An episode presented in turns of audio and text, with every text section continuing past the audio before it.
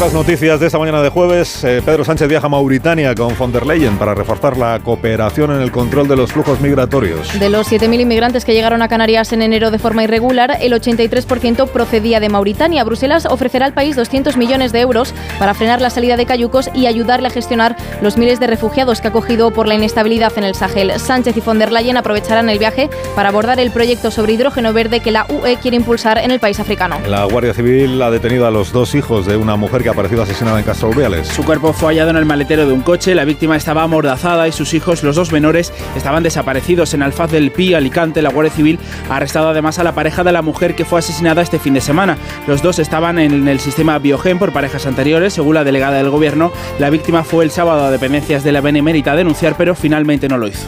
Estando en el puesto de la Guardia Civil, decidió que no quería denunciar Aún así se activaron los protocolos y en el proceso de ese seguimiento por parte de la Guardia Civil en comunicación con ella y buscándola, encontraron su cuerpo sin vida. Daniel Alves dice ante el tribunal que las relaciones que mantuvo con la denunciante fueron consentidas. El futbolista ha sido el último en declarar en el juicio que ha quedado ya visto para sentencia. Asegura que en ningún momento hubo violencia, que la joven no le dijo que parara ni él le impidió marcharse. Las psicólogas de su defensa han concluido que Alves sabía lo que hacía en todo momento pese a ir borracho, que era el argumento con el que su abogada pretendía rebajar una eventual condena. La fiscalía mantiene la petición de nueve años de prisión. Netanyahu rechaza la tregua de 135 días que propone Hamas. Que pide también la escarcelación de 1.500 presos palestinos, la retirada de las tropas israelíes de la franja y la reconstrucción del territorio. El ministro de Exteriores de Estados Unidos, Blinken, de gira por Oriente Próximo, reconoce que la propuesta tiene puntos imposibles de cumplir. Netanyahu, por su parte, la califica de delirante e insta a su ejército a seguir hasta lograr una victoria absoluta.